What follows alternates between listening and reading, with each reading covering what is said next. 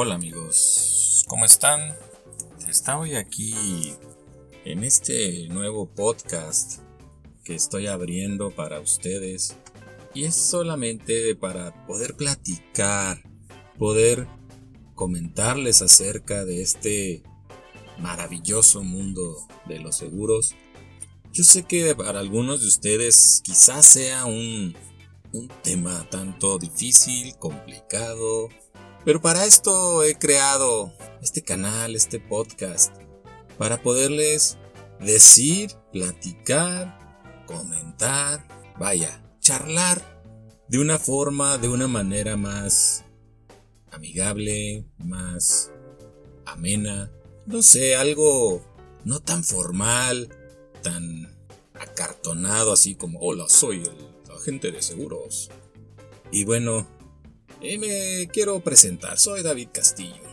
Yo soy agente de seguros, ya tengo un poco más de 10 años en esta área, en este ramo, en esta carrera de los seguros. Y quiero platicarte el día de hoy con este episodio, pues cero, el nacimiento de este podcast, acerca de, pues de este tema que tengo aquí para ustedes. Pon atención y ahorita comenzamos.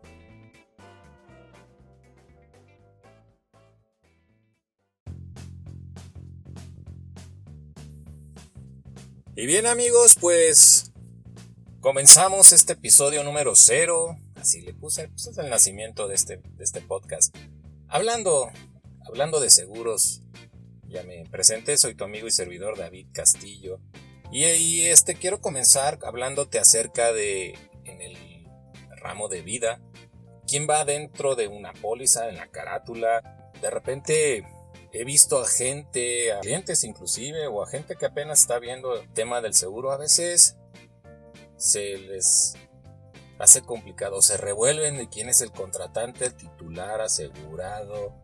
Los, los términos que se utilizan dentro de, de una carátula, dentro de, del formato de una póliza de vida. Y pues te lo quiero platicar. Como te decía, pues un tema pues así como charla entre amigos. Te lo voy a hacer y tratar de, hacerlo más fácil para que, que, me lo puedas entender, me puedas comprender. Y bueno, pues el contratante es todo aquel, el que va a ser principalmente el que lleva a cargo la responsabilidad económica. Es quien es la persona el cual va a hacer el pago de las primas, así se le llama, a la cantidad de dinero que se paga cada, cada año, cada semestre, trimestre, cada mes, dependiendo la, la forma de pago que, que llegues a escoger para poder pagar tu seguro de vida, ese es el contratante. Es el que va a dar la cara frente a la aseguradora con la lana, con el dinero. Ese es el contratante. El contratante, ¿quién es o quién puede ser? Puede ser el mismo titular o asegurado puede ser el contratante, puede ser la misma persona. En el caso del titular o el asegurado, es la persona que va a ser asegurada, a la que la aseguradora va a tomar el riesgo para poder que tú tengas esta póliza. Entonces, la misma persona puede ser tanto como contratante y asegurado o, o el titular. Entonces, puede ser diferente contratante que yo, por decir yo David, le compré una póliza a mi esposa, pero que yo la pague. Entonces yo soy el contratante de esa póliza y ella la titular o la asegurada de este seguro de vida. O yo soy el contratante y le compro una mi hija mayor, de igual manera, ella es la titular o la asegurada de, este, de, este, de esta póliza y yo soy el que la voy a pagar. O ellas pueden ser contratantes que ellas mismas digan yo la pago, yo me hago cargo económicamente de esta póliza y es mi propia póliza, entonces yo la voy a pagar. ¿Ok? Entonces esa es la diferencia entre contratante, el titular, el asegurado es la persona que va dentro de la carátula principal la persona principal en las pólizas. Después, beneficiario. ¿Quién es el beneficiario? Simplemente es la persona que va a recibir el dinero en caso de fallecimiento. Si estamos hablando de una póliza de, seguros de vida, que esta persona, por si yo compro un seguro de vida y pongo de beneficiario o beneficiaria a mi esposa. Entonces yo, cuelgo los tenis, me muero y mi esposa va y reclama a la aseguradora el dinero, la suma asegurada de esta póliza, porque ella es la beneficiaria. Entonces, tú puedes escoger la cantidad de beneficiarios que tú gustes. Puedes dividir, o sea, el 100% de la suma asegurada, llámese, no sé, un millón de pesos, por decir. Ese millón de pesos, ¿entre cuántas personas los vas a dividir? Una persona, dos personas, tres personas, cuatro personas. Obviamente en sus cada uno va a tener un porcentaje y este porcentaje no debe de rebasar obviamente el 100%. Entonces puede ser una persona es el 100%, dos personas 50 y 50, 90 y 10, 80 y 20, 70 y 30, la cantidad o porcentaje que el asegurado considere que les quiera dejar.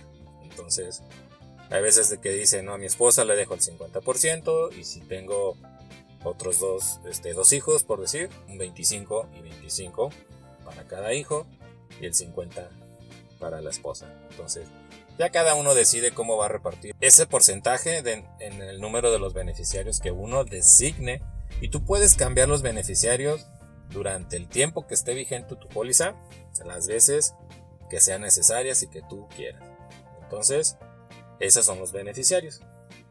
Hay algo, otro tipo de seguros de vida que se llama beneficiario irrevocable, que es que solamente él puede ser el único y exclusivo beneficiario que vaya a cobrar esa póliza. No hay forma de que se cambie por ningún motivo. Por eso se llama beneficiario irrevocable. ¿sí? Entonces, ese ya se pone y ya se quedó.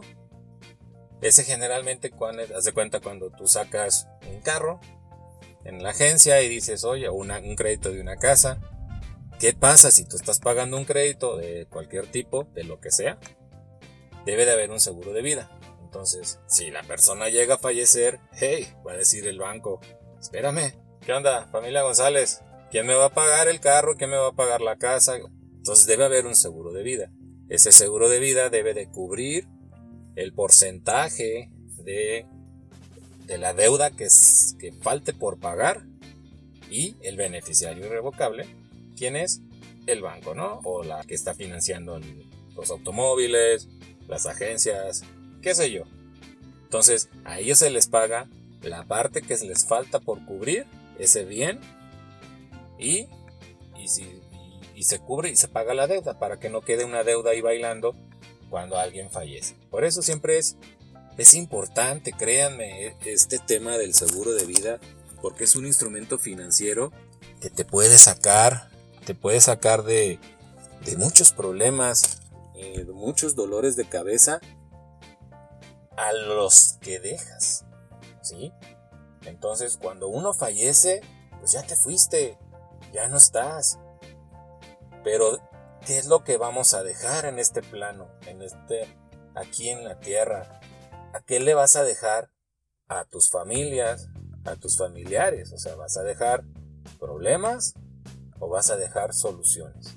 Entonces, a lo mejor tú estás joven y me dices, estás pensando, ah, pues yo no tengo a nadie, yo soy soltero, ¿para qué quiero un seguro de vida? Si no tengo a quién dejarle beneficiarios.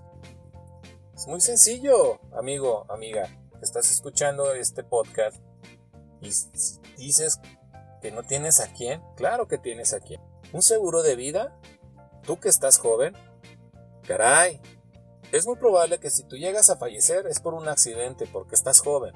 Por una enfermedad va a ser una probabilidad muy, muy alta, ¿sí? No dejes problemas en tu casa. No le dejes la bronca a tus papás del funeral, caray. Es que hay que pensar en eso. O sea, uno dice, ah, estoy chavo, pues ¿a quién le dejo? No dejes problemas. Ya estás trabajando, ya tienes un, trabajo formal, que tienes un ingreso, cómprate un seguro de vida.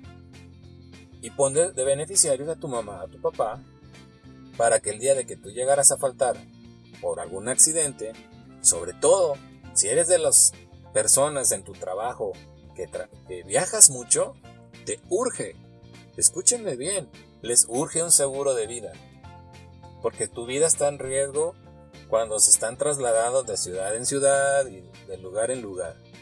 Entonces, debes de contar con un seguro de vida para que no dejes problemas.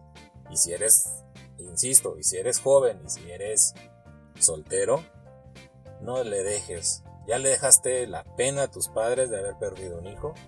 No le dejes ahora con la carga económica de pagar un funeral. Aparte, hay que ser conscientes. Entonces, regresándonos después del comercial, regresándonos al, a la parte de, lo que les estaba platicando, hablé hace ahorita en el momento de las estadísticas. De ahí, cómo salga o cómo sacan el costo o cómo saben las aseguradoras, a ver, ¿cuánto me vas a cobrar? Es muy sencillo. Todo esto es en base a las estadísticas. ¿Sí? Se lleva toda una estadística durante un año y al finalizar los años se dice, a ver, de todos los rangos de edad en el cual una persona puede ser asegurable, dicen cuántos se me murieron en accidente, cuántos se me murieron por enfermedad, cuánta gente se me invalidó, hombres y mujeres. Entonces, sacan estadísticas y empiezan a ver, ah, los jóvenes generalmente se me mueren por accidentes. ¿Por qué? Son más intrépidos, a veces pues les vale, nos vale. Cuando uno está chavo le vale, creemos que somos de bule, que no nos, va a pasar nada. Y generalmente la muerte en los jóvenes es por accidente. Ya después vienen las eh, otros rangos de edades que son las enfermedades, etc. Entonces, los fumadores, los que no fuman. Entonces van sacando estadísticas de todo esto y obviamente a eso le ponen un costo. Vienen los costos administrativos, los costos operativos. Obviamente toman en cuenta las comisiones que se van a pagar a los agentes. Y de ahí van sacando los actuarios, sea, los, matemáticos de las aseguradoras, los costos por persona. Entonces, hay descuentos y si hay descuentos. Por decir, una persona no fumadora, de la edad que tú tengas, te van a quitar dos años para sacar el precio de la edad que tú tengas, si no fumas, son dos años menos. Tienes 40 sobre 38 años, te van a sacar tu costo, tu precio. La prima, lo que cuestas, para que me entiendas pues. En las mujeres, amigas, paren oreja. A ustedes que les encanta quitarse las edades, pues cómprense un seguro de vida. ¿Por qué? Porque nada más por ser mujer, te van a quitar tres años. Por el hecho, el hecho simple de ser mujer, tres años menos. ¿Por qué? Porque estadísticamente dice que las mujeres viven más que nosotros los hombres. Por eso cuestan menos. Entonces, por el solo hecho de ser mujer, tres años menos. Y si eres una mujer no fumadora, son dos más, o sea, cinco años menos. Entonces estamos hablando de que si tienes 30 años, tu tarifa, lo que tú vas a pagar al año es como una chava de 25 años por no fumar. Tienes 20 años, eh, échale. Como si fueras una quinceañera de 40, 30, en fin. La edad que tú tengas real le quita 5 años por ser mujer no fumadora. Entonces, te conviene. Y ojo, entre más jóvenes estén, más baratos. Conforme nos estamos haciendo más viejos, obviamente el seguro va a ser más caro. Entonces aprovechen. Hay planes que son este, a ciertos eh, años, a 5 años, a 10 años, que nada más es la protección. Otra de las, y, que son muy buenos, este, porque amarran, como quien dice, amarramos el precio, amarramos edad, y durante ese tiempo que tú lo compres, pues es la misma tarifa. No va a estar subiendo cada año porque ya, como quien dice, hiciste tu contrato y amarraste la edad. el precio. Entonces eso es lo atractivo de un seguro de vida. ¿Qué más te puedo platicar? Ah, también te quiero platicar acerca de de lo que es la invalidez total y permanente. Esa también es buenísima, buenísima. ¿Por qué? Porque esta te va a pagar en caso de que tú llegaras a tener una enfermedad o un accidente y te provoque una invalidez total y permanente, la compañía te va a pagar la suma asegurada que tengas contratada en tu seguro de vida. Esa te la vas a recibir en vida, así, el dinerito en, tu mano, para que le hagas frente obviamente a esa situación. Entonces es muy importante también, sobre todo los que les dije hace ratito, que si viajas mucho, si eres de las personas que viajas mucho por trabajo, te conviene tener este tipo de cláusula, la de invalidez total y permanente. Para que, en caso de que te visite un agente de seguros, y le digas, ah, escuché una vez un podcast y oí que pagan la invalidez y que te lo explique y luego viene la, la, la cláusula de que te exime, que te exenta el pago en caso de invalidez, ya no pagas el seguro, el seguro lo sigue pagando la compañía por ti y de ese día a los años que le quede todavía de vida a tu seguro, va a estar asegurado gratis por fallecimiento. Entonces, eso está padre. Ya, ya me emocioné. Bueno, los dejo este al día de hoy en este episodio número 0 y los espero en el siguiente episodio para seguir platicando acerca de los seguros. Soy tu amigo y servidor David Castillo y esto fue Hablando de seguros. Hasta la próxima.